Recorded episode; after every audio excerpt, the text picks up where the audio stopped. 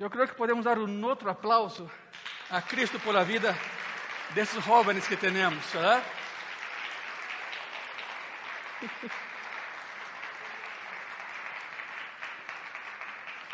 Para que, para que vean que os jovens de Graça e Paz são teológicamente corretos. Si te das cuenta, las imágenes verás, es la Biblia. No es una fantasía, una alegoría, es Biblia. Porque en Gracia y Paz predicamos solo la palabra de Dios. Y la única estrella de Gracia y Paz seguirá siendo siempre Jesucristo, aquel que nació y resucitó. Hablemos de ese niño, sorprendente niño de la Navidad. A ver, papás y mamás, levanten sus manos. ¿Cuántos papás y mamás tenemos aquí? Perfectos, muy bien. Sabes que temos um ministério hermoso, enderezar tu, tus hijos, guiá-los no caminho do Senhor.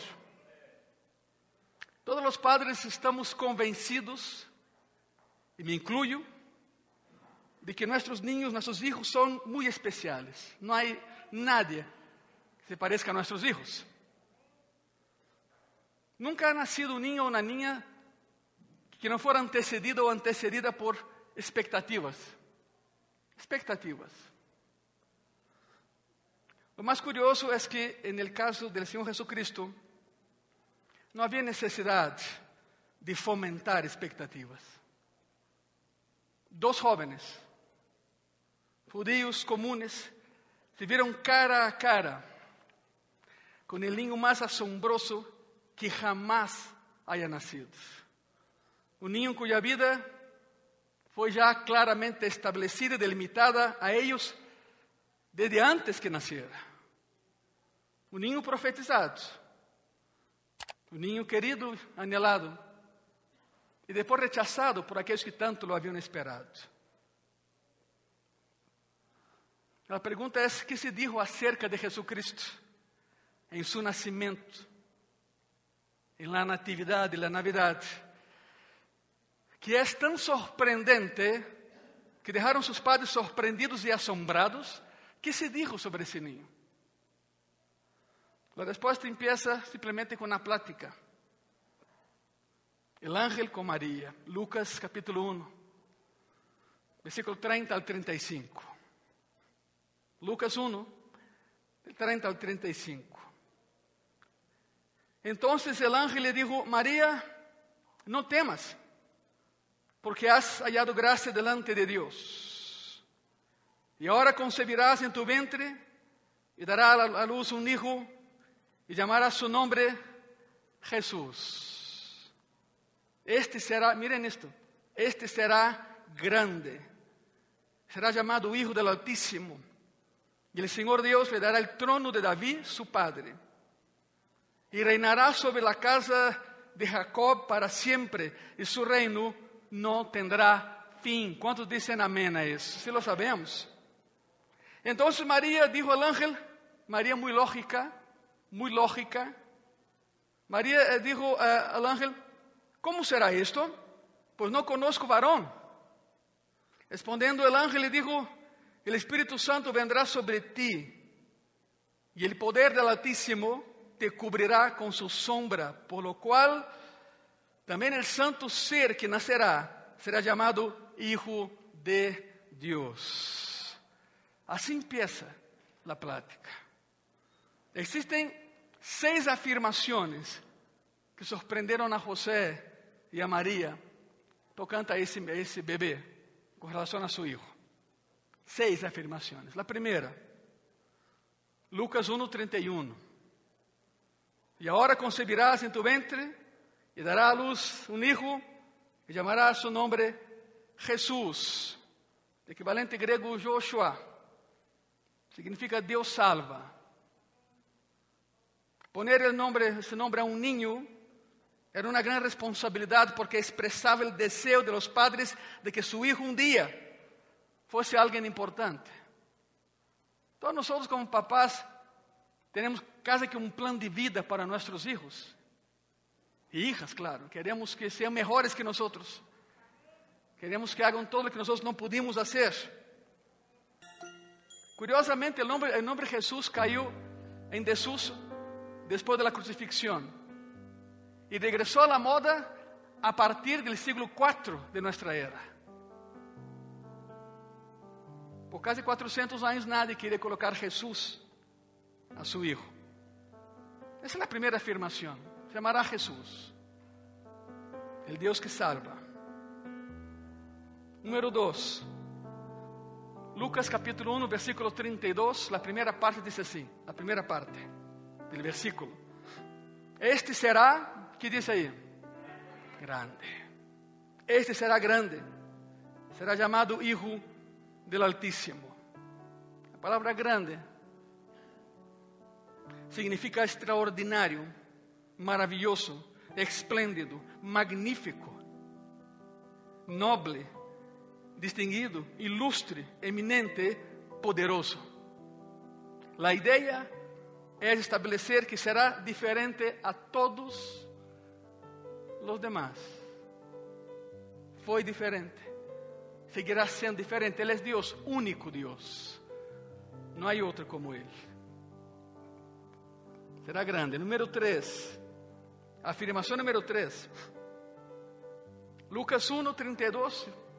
Todavia, na segunda parte diz assim: E o Senhor Deus lhe dará o trono de Davi, su padre.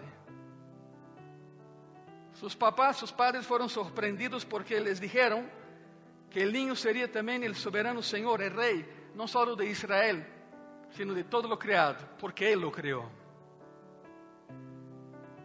Uma vez alguém me disse, oi Ângelo, não te surpreende que, que Cristo caminhara sobre as águas? Ou seja, que a água lo sostuviera a Ele? Eu disse, estás mal, é Ele quem sustém a água. É Ele quem sustém todo nesse universo criado por Ele, em Ele, por Ele e para Ele. Por lo tanto, quando digas feliz Navidad, significa feliz vida. Afortunado, afortunada eres por conhecer aquele que te criou aquele que morreu por ti. Por supuesto, cumpre a profecia de 2 de Samuel 7, que al 11 al 13, lo que está en Lucas 1:32, el Señor Dios le dará el trono de David su padre. 2 Samuel dice que David algún día tendría un hijo mayor, que vendría siglos más tarde sobre sus lomos para asumir el trono y establecer el reino, y entonces sería un reino de justicia e um reino eterno. Claro, esse hijo se chama Jesucristo, el que nasceu. El que nasceu. Então, só ao nascer cumpriu 330 das 332 profecias sobre ele. Aí se pergunta, pastor, falharam dois, não? Falei, não, não falhou nada, ele nunca falha. Simplesmente, as duas que faltam é que um dia regressará com sua igreja e reinará na terra. Faltam dois nada mais. Seis afirmações poderosas que surpreenderam a, a José e a Maria. Número 4, Lucas 1, 33. E reinará sobre a casa de Jacob para sempre, e seu reino não terá fim. Essa afirmação habla tanto do caráter judío do reino milenário como de la eterna del gobierno de Cristo sobre todos nosotros. Rey eterno. Número 5. Lucas 1:35.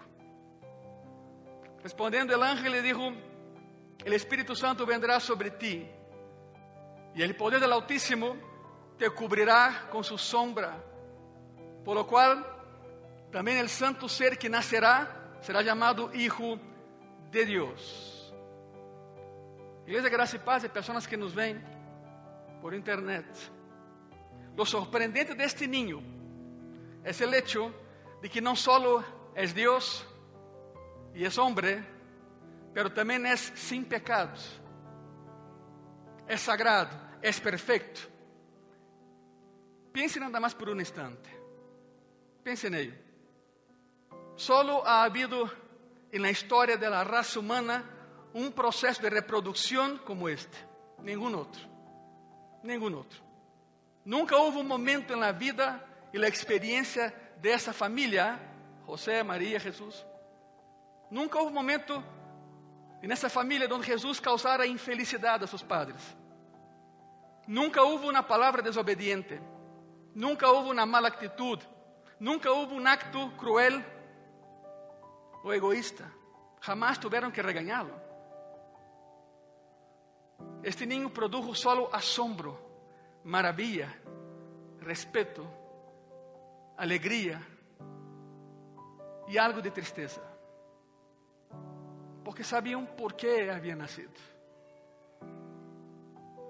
José não lo viu, Maria sim. Simeão lhe profetizou e lhe disse: Hija, gózate, porque chegará o dia em que uma espada perforará tu coração. E foi no dia em que o crucificaram. Esse bebê hermoso, nascido em Belém, era já um homem adulto, deformado por golpes, por tortura, e por cruz. E a seus pés, Maria. Essa foi a espada. Ela sabia que tinha que ir la cruz. José também sabia, pero ele não estuvo ao final de seu ministério terrenal. Ela, sim. Não há nenhum outro ninho como ele. Nunca haverá outro ninho como ele. A carta aos Hebreus diz que nunca pecou ele é sem mácula. Nunca necessitou disciplina, nunca necessitou correção, nunca necessitava pedir perdão, nunca necessitou salvação. Não é só Deus, é também homem e sem pecado. 100% homem, 100% Deus. A famosa união hipostática solo se aplica a Jesus Cristo que nasceu em dezembro, ou que nasceu no mês de Nissan, abril, maio, isso não nos importa. O importante, igreja, é que nasceu, irrompiu na história, cambiou tu vida e a minha. Por isso estamos aqui esta noite, porque Ele cambiou nossas vidas. Sexta e última afirmação, Lucas capítulo 2 versículo 34 y 35. Y los bendijo Simeón y dijo a su madre María, he aquí, este está puesto para caída y para levantamiento de muchos en Israel y para señal que será contradicha, y aquí viene, y una espada traspasará tu misma alma para que sean revelados los pensamientos de muchos corazones. Puesto para caída e levantamento. ¿Por que caída? Porque não há um atajo ao cielo. Antes de Cristo havia uma revelação general de la palavra. Antes de sua encarnação em Belém, por supuesto. Ele sempre ha estado. Ele é eterno. Pero antes de la primeira Navidad, natividade em si, havia uma revelação general. A pessoa deixava de pecar, deixava de ofender a Jeová, aceptaba a Jehová, seguía a Jehová, salvación. Vino Cristo y Simeón dice claramente, a partir de ahora, aquellos que lo rechazan no llegan al cielo, punto. Sea quien sea. Por mejor intención que haya, pero a partir de ahora será para caída de muchos, porque no hay, no hay un atajo al cielo. Y tú y yo lo sabemos. Cristo dijo, yo soy verdad, camino y vida. Nadie llega al Padre si no es por mí, lo dijo Jesucristo. Simeón era un hombre bueno que siempre iba al templo a orar. Dios había prometido a ese anciano que no moriría sin ver el Salvador. Así fue. Y así fue. En el día en que José y María llevan a Jesús al templo para presentarlo ante Jehová, aí estava o anciano. Você imaginam nisso?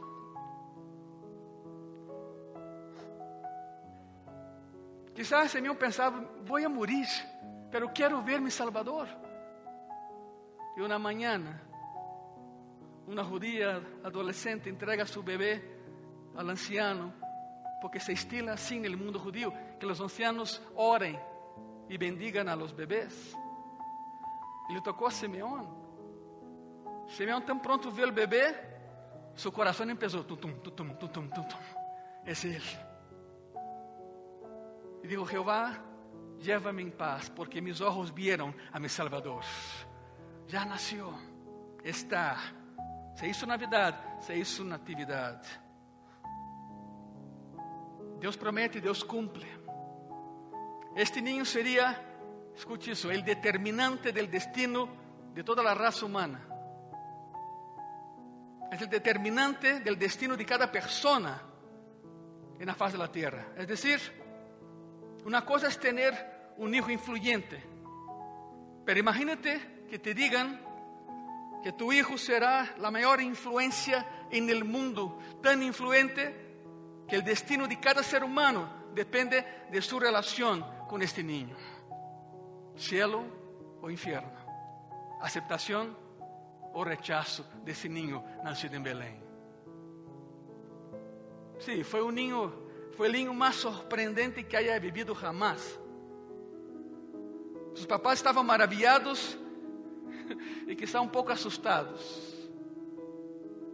Lucas 2:33 diz assim a palavra: E José e sua madre estavam maravilhados de todo o que se dizia de ele.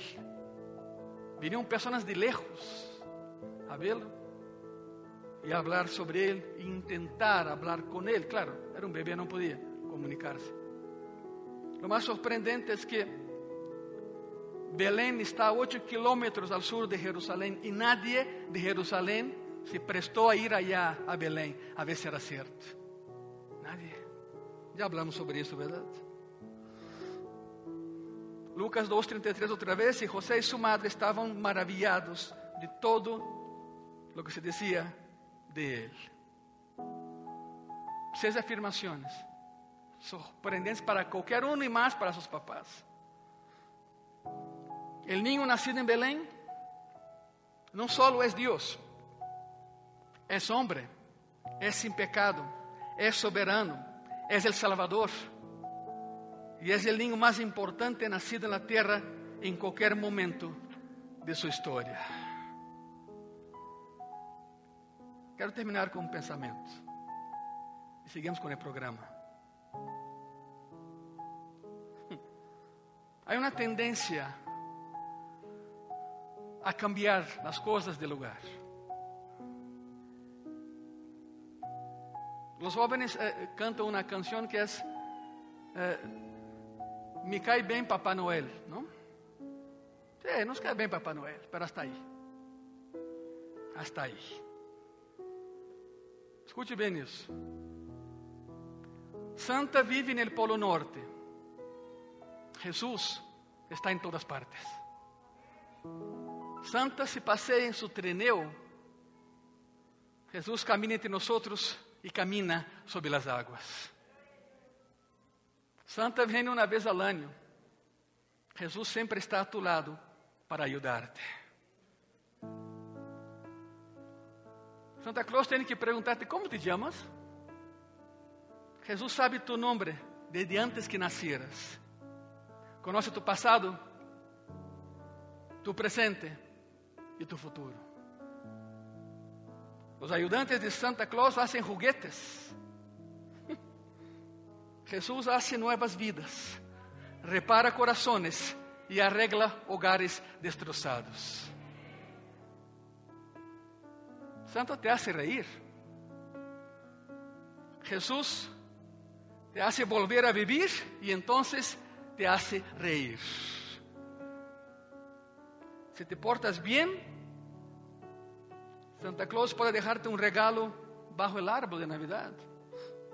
Jesús, sin importar cómo te comportes, te regaló su vida. Por eso, gracias y paz a partir de hoy a partir desta noite. A parte do tradicional Feliz Navidad, diga também às pessoas felicidades. Jesus nasceu por ti. Se põem de pé, por favor. Assim como estão, por que não dás um aplauso ao companheiro? Por favor. Dê um aplauso a Jesus Cristo, ele merece. Él es digno de toda adoración.